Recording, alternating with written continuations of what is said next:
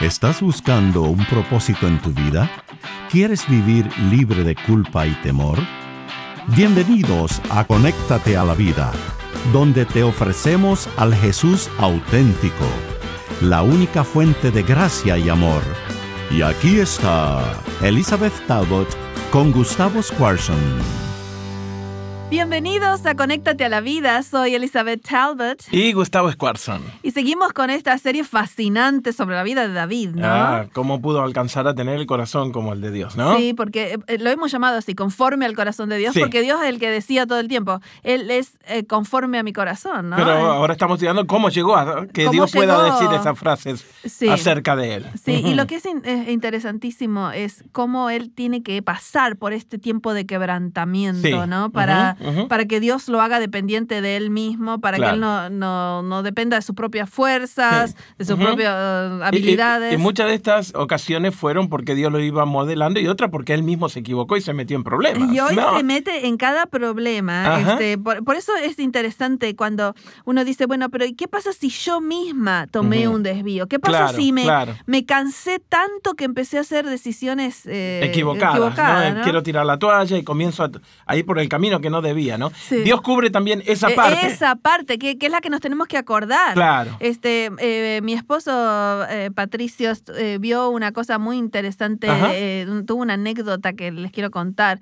Vio un hombre arriba de un puente, que le estaba pasando por un puente caminando, y vio un hombre que tenía una mirada bien rara mm. en el medio del puente, y entonces le quedó eso. Y cuando llegó al, al, fin del puente, Patricio se dio vuelta y vio que este hombre había cruzado para el otro lado para tirarse a, la, oh, en, la Panamericana, en Argentina, de muchas vías, una ruta muy de muchas transitada, vías, muy transitada, tráfico, y quería tirarse, quería suicidarse el hombre. y, Patricio lo ve, de este, ya está por saltar, ¿no? Y entonces empieza a correr Patricio a ver si lo puede agarrar este hombre antes que salte al, abismo, ¿no?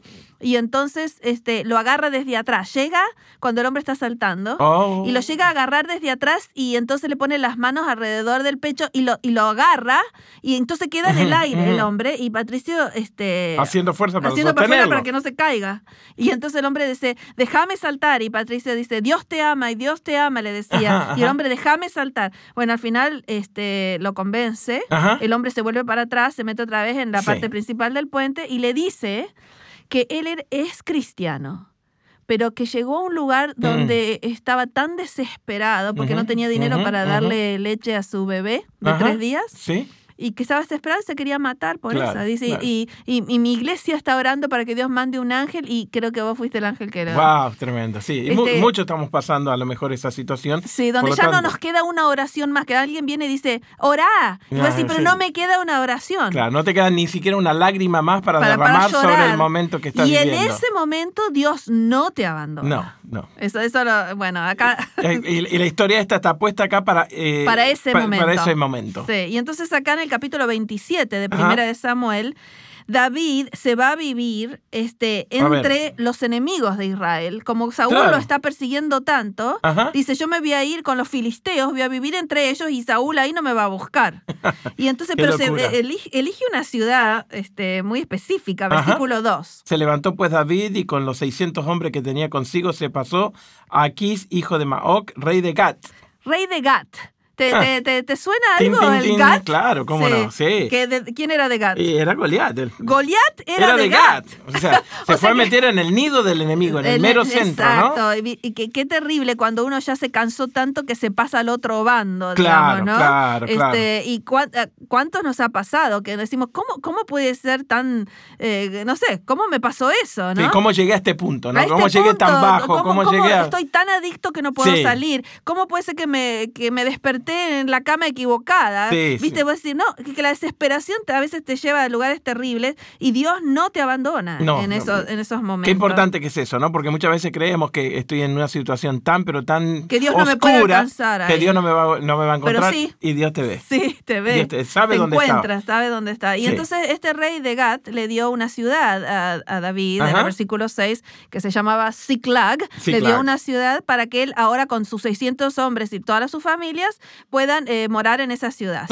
muy bien. Y entonces dice el versículo 7, eh, lee el versículo 7. Fue el número de los días de David que habitó en la tierra de los filisteos un año y cuatro meses. 16 meses estuvo en el campo enemigo. Mucho tiempo, ¿eh? Durante ese tiempo no tenemos registrado ningún salmo. Mira vos, qué interesante. Es como que se le terminó la voz. La inspiración. La inspiración, ¿no? No. Este, y encima, este, como él sigue siendo israelita, en su corazón, él va y pelea contra los filisteos y, y, dice que los extermina a todos en cada ciudad para que nadie pueda ir a decirle al rey de los filisteos, David nos vino a matar. ¿Quién fue el que estaba dice haciendo que mataba a todos, las mujeres, los niños, todo, todo, para que nadie pueda ir a avisar que él estaba realmente con Israel mm, todavía. Mm. Así que tiene dos caras. Una situación sumamente difícil. Está, está de enemigo, está en el campo enemigo y tiene dos caras. Una la que le muestra a los filisteos y otra la, la verdadera de él, ¿no? Claro. Y entonces un día vuelven de una batalla a la que iban a ir, que, los otros filisteos no le dejaron ir. Y esa ciudad que le había dado el rey de los filisteos, que se llamaba Ziklag, ¿Qué pasó? Este, eh, encuentran que ha sido eh, quemada. Entonces ellos vuelven, vamos, a, vamos al capítulo 30 ahora, de 1 Samuel, vamos a leer el versículo 1, 2 y 3. Cuando David y sus hombres vinieron a Ziklag el tercer día, los de Amalek habían invadido Negev y Ziklag y habían asolado a Ziklag y le habían prendido fuego.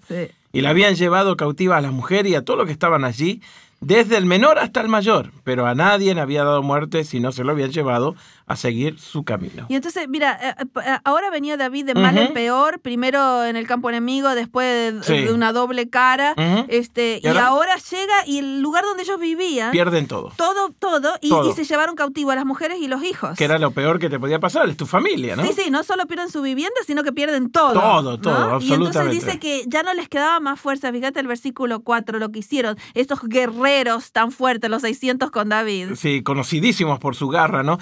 Entonces David y la gente que con él estaban, alzaron su voz y lloraron hasta que le faltó la fuerza para llorar. Se sentaron a llorar. Sí. Ya no, ya no había más nada que podían hacer, se sentaron a llorar.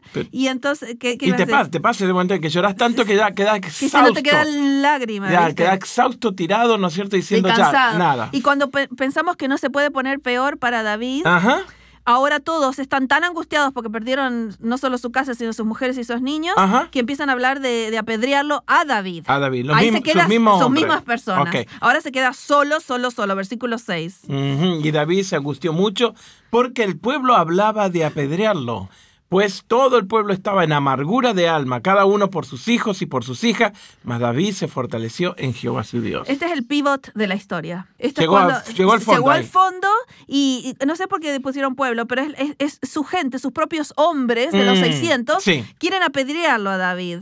Y entonces no solo perdió todo, no solo está en campo enemigo, no solo es doble cara, no solo le va mal, no solo le quemaron la casa, no solo le llevaron la esposa, no solo le llevaron los hijos, sino que las poquitas personas que estaban con él ahora lo quieren Que eran fieles con él a muerte, ¿no? que habían ido este con él todo el tiempo, ahora llega al fondo, al fondo, al fondo. Al fondo, Bueno, pero es cuando, cuando llegaba al fondo es que empezó a mirar para arriba, ¿no? Exactamente. y, ahí es donde lo encuentra a Dios de una forma nueva y el mm. pivot que cambia toda la historia dice, David se fortaleció en Jehová su Dios. Ahí, fue el punto de rebote, ¿no? es claro, porque había, había tocado fondo. Fondo. Y entonces acá le dice a Dios, ¿será que tenemos que ir? ¿Los podremos alcanzar? Mm. Y Dios le dice, sí, vayan que yo se los voy a dar, les voy a mm. darle victoria.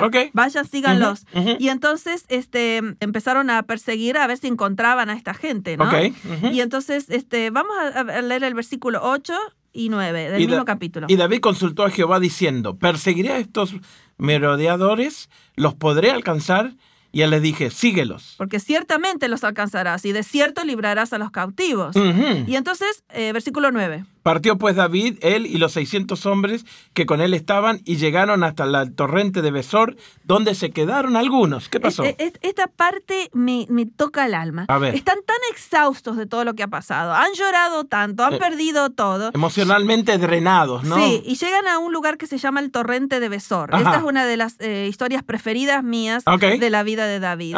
Y algunos ya no pueden dar un paso más. No tan cansados que están. Sí, y entonces dice acá, versículo 10, y David siguió adelante con 400 hombres. 200 se quedaron. Porque se quedaron atrás 200 que cansados no pudieron pasar el torrente de Besor. ¡Wow!